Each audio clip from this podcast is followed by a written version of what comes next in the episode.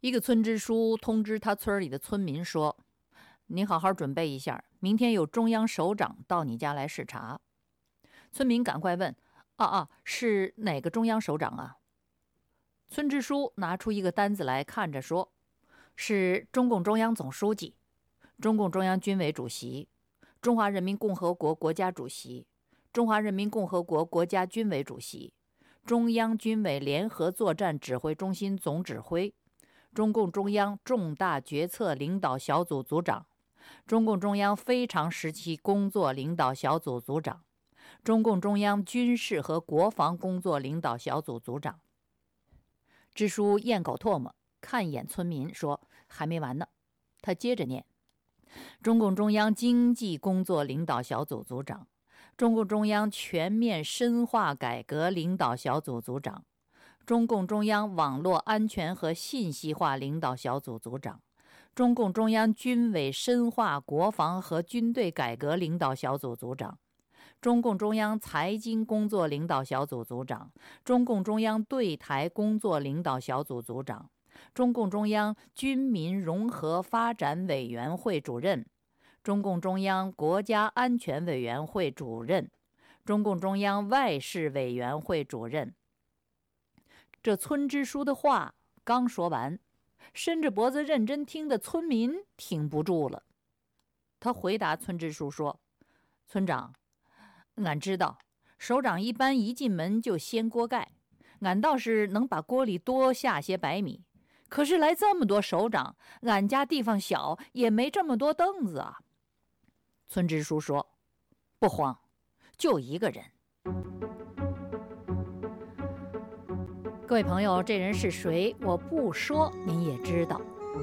自由亚洲，北冥非常时，我是北冥。上述是中国坊间流传的政治笑话，就像当年苏联流传的那些挖苦苏共政治制度下的种种弊端的政治笑话一样。虽然是笑话，其中那些头衔可是准确无误的。唯一无法确认的是，这些头衔是否罗列全了。根据中国官方去年以来多次报道的有关亲自指挥、亲自部署的消息，在这个单子的十七项权力头衔的最后，至少应该再加一项，那就是中国新冠肺炎疫情防控工作的实际总指挥。如此的权力独揽。即便在习惯于领袖集权的中共历史上，也破了记录，以至于对中国政治文化深有研究的澳大利亚汉学家白杰明先生，干脆称这位一手遮天的中国领导人为万能主席 （Chairman of Everything），并以一举一动、一饮一现、一喜一怒。一招一式都能引发全球密切关注的毛泽东独裁时期的独特现象，比喻当代中国所独有的政治景观。关于这位万能主席，还有一件事儿值得一提：四年前的今天，就是二零一八年农历春节大年初九，二月二十五日，全国上下都忙着过年。中国官方媒体突然发出一条新闻短讯，消息立即冲破节日气氛，震惊中外。这消息是：中共中央委员会提议删除宪法第七十九条第三款，对国家主席、副主席连续任职不得超过两届的规定。这是修改宪法。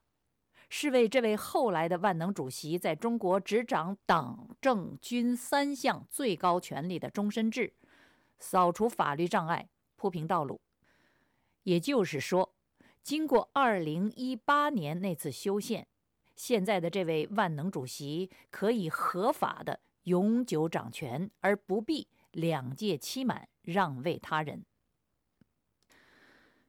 回溯从前。自从1989年11月，中国所称的改革开放总设计师邓小平辞去他担任的中央军委主席一职，那就为中共废除最高领导人职务终身制创下了先例，也为废除领导职务终身制、实现干部退休制度、建立集体领导做了一个榜样。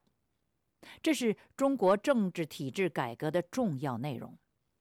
此后二十九年间，中共最高领导人的权力交接基本遵循此例。江泽民二零零二年卸任国家主席和中共总书记后，曾恋战中共中央军委主席的职务，引发当时诸多的批评。其后的二零一二年，胡锦涛卸任中共总书记和中央军委主席，二零一三年卸任中国国家主席，首次开创六十多年来中共领导人任届期满。全身而退的先例。此一举，当时上任尚未万能的这个主席，在其就职演说中表示赞誉，说胡锦涛此举体现了崇高品德、高风亮节。这是原话：崇高品德、高风亮节。可是五年过去，这位新任的党政军领导。不仅把自己变成了进一步掌控近二十个各类功能机构的万能主席或者说组长，而且实现了有中共历史以来首次的戊戌变法，把自己的万能主席弄成了终身制。他是毛泽东之外的中共历史上唯一的权力独裁者。八年过去了。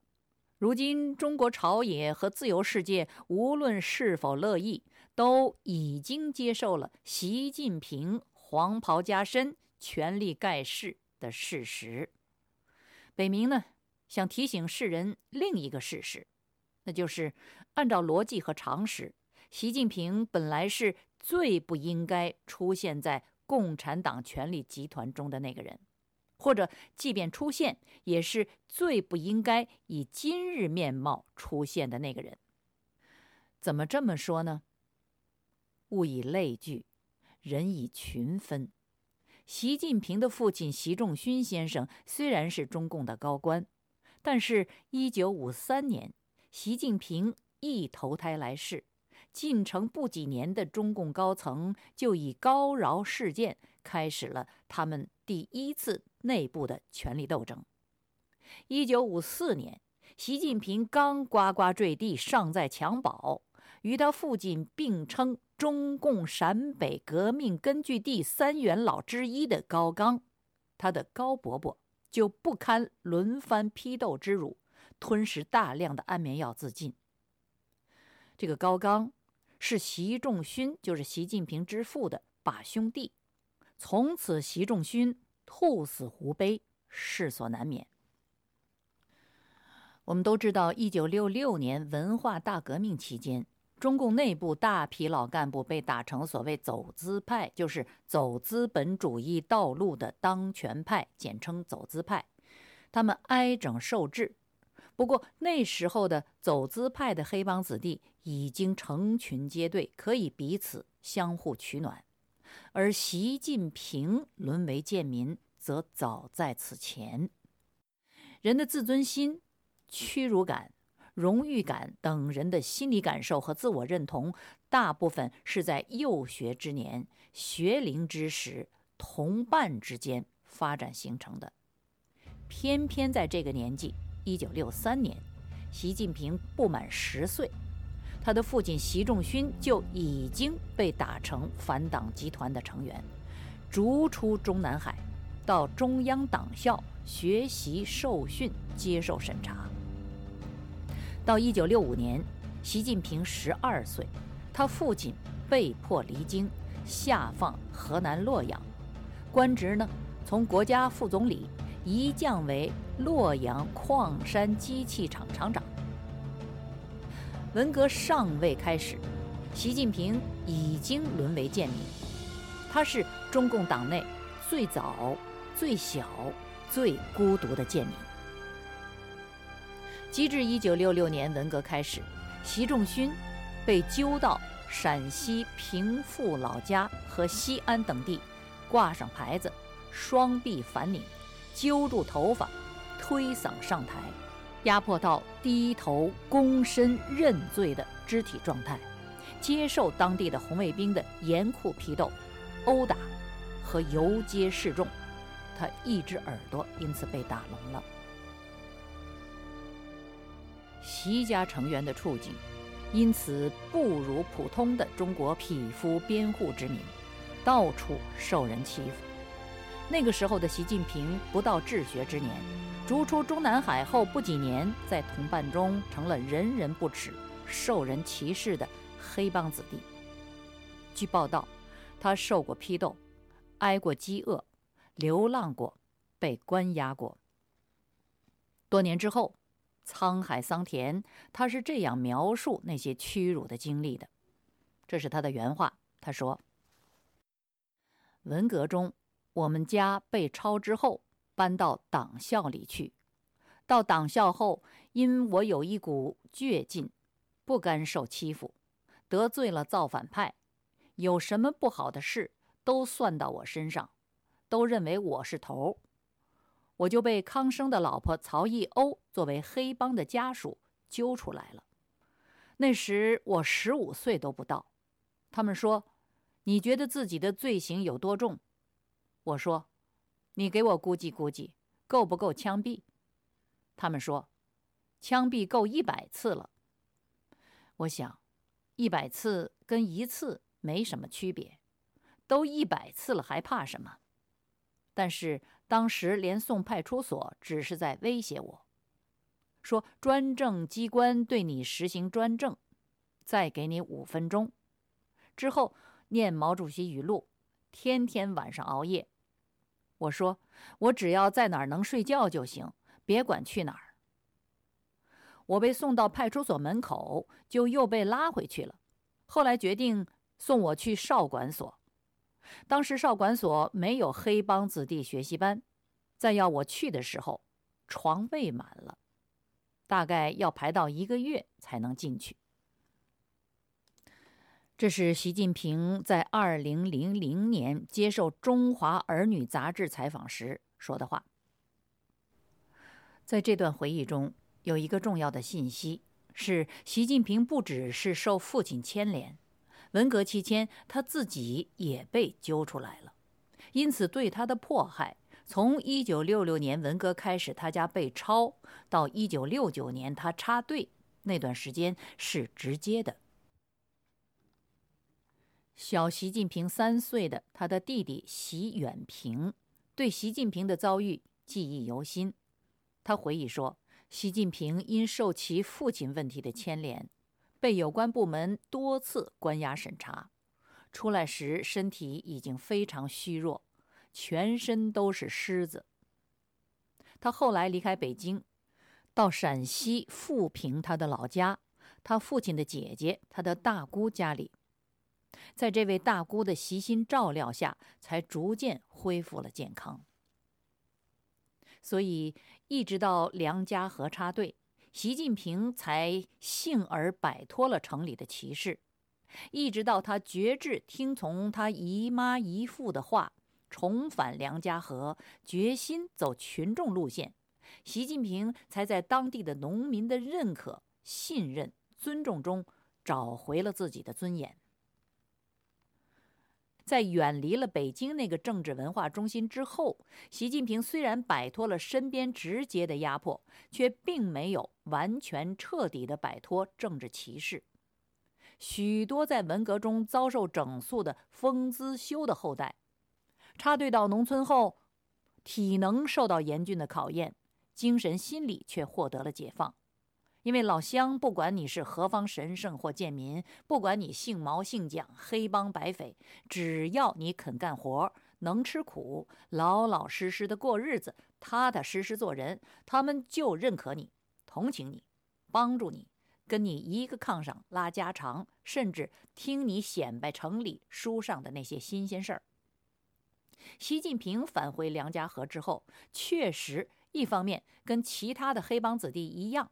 赢得了乡村那个常识世界的认可，他是通过自己的劳动。另一方面呢，他父亲习仲勋在那方土地革命经营了前半生，远近闻名，所以他父亲那顶反党的帽子、文革的罪行也就随之而走。老乡们都知道，当年咱这块那个习仲勋犯事儿了。村里老乡不进官家门，不理这个茬儿，但是公社、县里、省里，无形中压力是越往上越大。所以，习近平远离了康生这个中共内部的特务头子，没法子远离中共支部建在村里的无所不在的共产党的淫威。说到底。习近平插队时的身份，作为青少年，他不能跟普通的知青相比；作为黑帮分子，他也不能与文革中的其他另类的后代相比。还有一点需要注意：中国大量的政治贱民产生于文革，终止于文革，而习仲勋先生自文革之前的一九六三年就被打成反党集团分子了。文革对他们家而言雪上加霜而已。等到文革结束，习仲勋虽然已经解除了在北京卫戍区的所谓监护，人却依然下放在洛阳。这期间，习近平从初醒人世的九岁到成人之后的二十六岁，人生重要的成长阶段，均在贱民阶层遭受歧视和虐待，苦苦挣扎。他不仅是中共党内最早、最小、最孤独的贱民，他也是受压抑时间最长的贱民。各位读者听众，本节目用了整整一集的篇幅陈述至此，是为了提出下边这个极端重要的问题：习近平幼学到弱冠之年的底色去黑。而厚重。按照逻辑，习近平在异地他乡获得生命尊严、踏上个人奋斗之途之后，即便不敢也不能反对置他的家族于黑暗之地的中共，也该至少出炉为共产党的陌路人而另谋他途。可是他不仅不是陌路人，反而一心一意要成为。共产党的接班人，这是为什么？自从本世纪中共权力阶层换代，是否有人问过、关注过这样问题？诸多父辈在共产党无休止的政治运动中被折磨致死或死去活来的红二代，居然有很多依然要进入这个不断实行自我大清洗的政治组织。这是什么原因？具体到习近平，是怎样一种状况？自由亚洲电台，北冥非常时，我是北冥，我们下次接着讨论。